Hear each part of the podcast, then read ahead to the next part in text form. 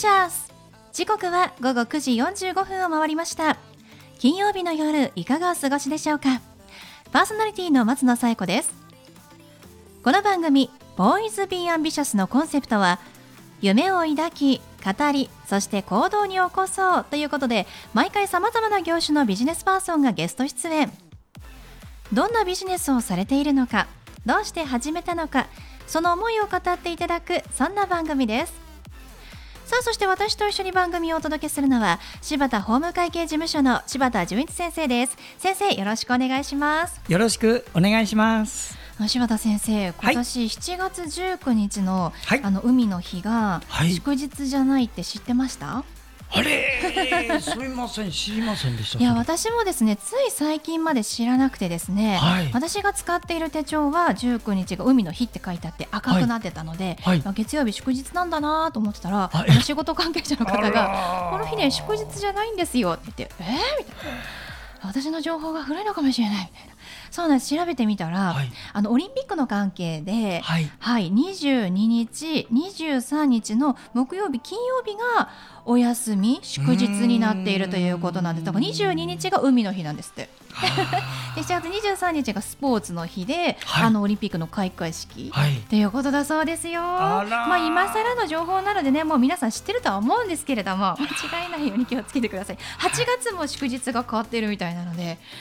ちょっとねあの持っている手帳やカレンダーの情報が、ちょっとね古い方は気をつけてくださいということで、ね、改めて、ね、調べた方がいいかもしれませんね。見直してみた方がよろしい方もいらっしゃると思いますね。という情報でした。これ貴重な情報でございます。ありがとうございました。はい、かったです。それでは第67回ボーイズビーアンビシャススタートです。この番組は遺言相続専門の行政書士柴田法務会計事務所の提供でお送りします。それでは先生今夜のゲストのご紹介をお願いしますはい今夜のゲストは銀座ギャラリーズ事務局の斉藤博美さんです。斉藤さんこんばんは。こんばんは。よろしくお願いします。よろしくお願いいたします。さて銀座ギャラリーズということですけれどもこちらはどういった団体さんになるんでしょうか、はい、はい、銀座の画廊が35件集まった任意団体です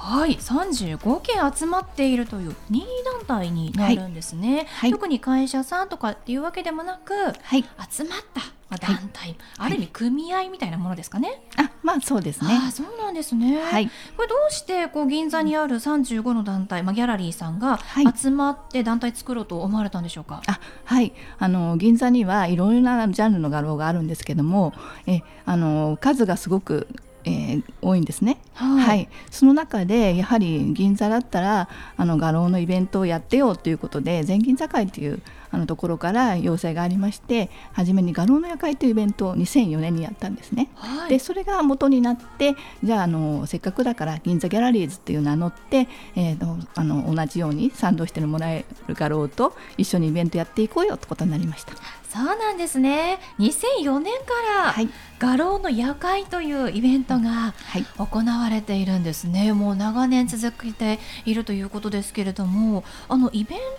トのどんなあの準備だったりとかを銀座ギャラリーズさんではされてるんですか？あはい、えーと、イベントに向けてホームページですとか、えー、公式パンフレットですとかあとツアーを開催するのでその募集ですとか、まあ、あの盛り上げるためのいろんなことをやっております。そうなんですね。いやでもこれをこう任意の団体さんで、えー、しかも斉藤さん事務局の方ですから、この運営していくってかなり大変なことだと思うんですけれどもどのようにあの皆さんからこう賛同を得て運営されてるんですか、あはい皆さんも、あのまあ、イベントをあのやるのをとても楽しみにしているので、毎回毎回参加者はあのちょっと少しずつ変わるんですけども、ね、その時期に合わせて力を入れた展覧会を開催してくださってます。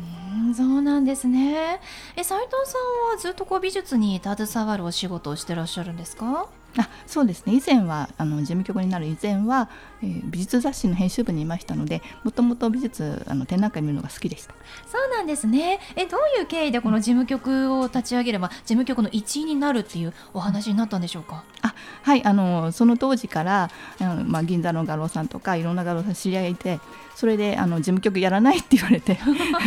あのちょうどフリーランスだったので、はい、じゃあいいですよということで。そうなんですね、はい、で昔から美術がお好きでいららっしゃったということで、はい、まあ、フリーランスという立場で、まあ、事務局の運営をされているんですね。はい、えその最近行われたイベントというのは何かありますか、はい、あの5月の28日の金曜日に画廊の夜会というイベントを開催いたしました。2004年に始まったイベントですね、これはどういったイベントになるんでしょうか、はいあの夜会というように夜あの画廊を巡って楽しんでもらう大人のイベントなんですけども本来だったら5時から9時までなんですが今年は少し早めて4時から8時までこの時間帯にツアーを開催したくさんの方にあの画廊に来てもらえるようにいたしました。そうなんですね。この画廊の夜会今年は何店舗といいますか、はい、いくつの画廊さんが参加されたんですか？はいもともとは24店舗だったんですけどもえあの緊急事態宣言のあのこともあって当日4画廊が休炉になって実質20画廊でした。あそうなんですね。もう20画廊というねたくさんの数の画廊さんをこれあの好きな時間に巡れるってことですもんね。そうなんです。参加者を、はい、柴田先生も参加されたとい。うことですよね。はい、あの、はい、行ってまいりました。え、はい、どんな感じで巡っていくんですか？えこれねちゃんとねパンフレットというか、はい、素晴らしいね資料があるんですよ、ええ、一冊になったんです、はい、そこにスタンプラリーみたい行くとスタンプをもらえるなって、はい、子供さんがよく行くじゃないですか、えー、ハイキングコースなんか、えー、ああいうふうにねちゃんと画廊を巡るごとにそれぞれのスタンプがもらえる、はい、そんな楽しさもあるとい。うことなんですね。はい、最近はあのそこの画廊さんでね LINE の交換もできましたパチャってやるともう LINE が交換できる。こういうのでもう一気にね LINE 交換のところそうなんですね、はい、まあ、この番組はあの月に1回ですねあの美術関連の方をゲストにお招きして、まあ、美術について広めていく作家さんのこう作品を広めていくという意図がありますけれども、まあ、そういった観点から柴田先生何かこうおすすめと言いますか、はい、ありますか？えあのその中でもね私ここへあの一人必ずアーティストの人を紹介紹介している方創営ギャラリーさんのうん、あの社長さんはあの作品を飾るだけじゃなくて作った方がどうすれば一本立ちできるか。そういうセミナーもやってるんですね、はい、ですから作品を作った方々を集めてそこにあの美術関係の評論家の方とかそしてこの世界の仕組みをねいろんなことをあのセミナーで教えてくれるっていう素晴らしいあの手間暇かけたなんか人を育てるっていうんですね、あそこは。あの作品を育てるんじゃなくてその作品を作る人間を育てていこうとする。がギャラリー創営ギャラリーさんというところで。そのご縁でね今回あのこうして来ていただいたし毎毎そうです、はい、毎月あの一人アーティストの人を呼んでもらってるん。でもうおすすめですよ。ここはもう斬新な方をどんどんどんどん。いつでもやってるところ。独自に。ね、はい、そうですね。この番組でも創営ギャラリーさん、まあ、社長を自らね、うん、来ていただいたり、はい、あとご紹介でねアーティストさんあのご紹介したりゲストに来ていただいたりしておりますけれども、はい、今日も、えー、その創営ギャラリーさんの紹介で斉藤さんにお越しいただいたということで、ありがとうございます。でこちらの銀座ギャラリーズさん、えっと、年間でどういったイベントをしていらっしゃるんですか、はい、年間3回イベントを開催しておりましてあとは秋と冬にあの開催いたします。そうなんですね。では5月ということで、春、はい、秋、冬の3回されているんですね。まあ、春はちょっとね終わってしまいましたけれども、次は秋ということで、はい、今後のイベントも決まってますか？あ、はい。秋はアフタヌーンギャラリーズというものなんですけれども、今年は11月13日と14日に開催予定です。はい。11月ですね。で冬もあるんですね。はい。冬はクリスマスアートフェスタというイベントでこちらはだいたい第2週の金曜日から翌週の土曜日までの9日間開催いたします、うん、12月の第2週ぐらいから9日間ということですね。はい。あのあれですねシーズンによって日程が日数がバラバラだったりするんですね。あ、そうなんです。それぞれちょっとコンセプトが違うので、はい、はい、あの夜会はもう一夜だけとかそういう感じなんです。そうなんですね、はい、では今ちょうど夏のシーズンはその、まあ、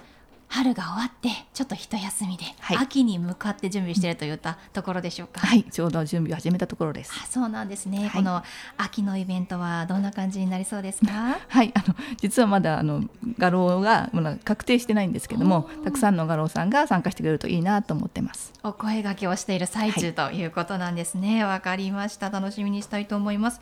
ではそんな斉藤さんに最後お聞きしますが、はい、斉藤さんの夢は何ですか？あ、はい、今よりももっと気軽に画廊にいろんな方が来ていただいてあのアートを楽しんでいただきたいです。でも本当にそうですよね。この番組を通していろんな方に聞いてるとやっぱりその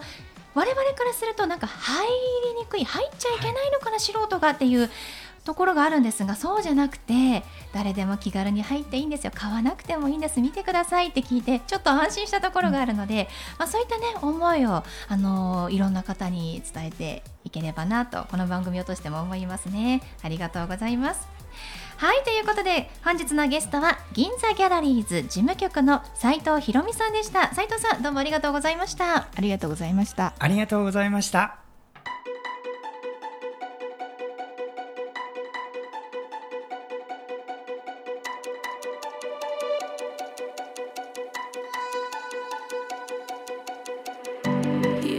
は柴田先生のワンポイントアドバイスです。では先生今日はどんなお話をしてくださるんでしょうか？はい。えー、こんばんは。遺言相続専門の行政書士の柴田です。どうか今日のお話もねこれから遺言状書きたいっていう人もそれからお父さん遺言状書いたかなって期待しているお子さんも聞いてくださいね。主役はねお子さんの方よ。でも聞いてほしいのはお父さんなんです。いいですか？今日のねテーマはどんなのかちょっとね相続って言うと皆さんプラスの財産ばっかり考えるんだよ。不動産もらったとか100万もらったとかまあ多い人だとね1000万もらったって人もいるからねまあラッキーな人もいるんだけどいや親から5000万の借金負っちゃったよって言ったらどうするっていうことなんですけど実は相続というのは借金も正式に相続するんです。日本の法律は親の借金は子供が一生かかって払う。これ原則よ皆さん。そんなの払いたくないってもダメよ。払いたくないって相続を放棄すればプラスのやつもなくなるからね。そこで問題なんだけど自分の親父が死んで自分たちで相続手続きをして配分しようと思ってた親父の兄弟の悪い兄弟が一人いました。借金がドーンとある人が死んじゃった。その子供たちが全員が相続を放棄した。そうするとどこに来るかです。兄弟に来るんです。まさにですねその自分が今親父の相続をしている人たちにドーンと来るんですよ。そうしたら皆さん単純に考えると今この借金の相続を放棄したいんだけどもしたったら自分の親父の相続も放棄することになるんじゃないかと思って心配な。そこで聞いといてください。こういう場合はおじさんの相続だけ放棄しますって言ってください。そっちに家庭裁判所に放棄って出すんですよ。そうすれば自分の父親の方は放棄になりません。簡単でしょ？先に一言知っておけば安心。こういうのをぜひはい柴田先生の相談は電話東京零三六七八零一四零八六七八零一四零八までお願いします。以上柴田先生のワンポイントアドバイスでした。先生ありがとうございました。ありがとうございました。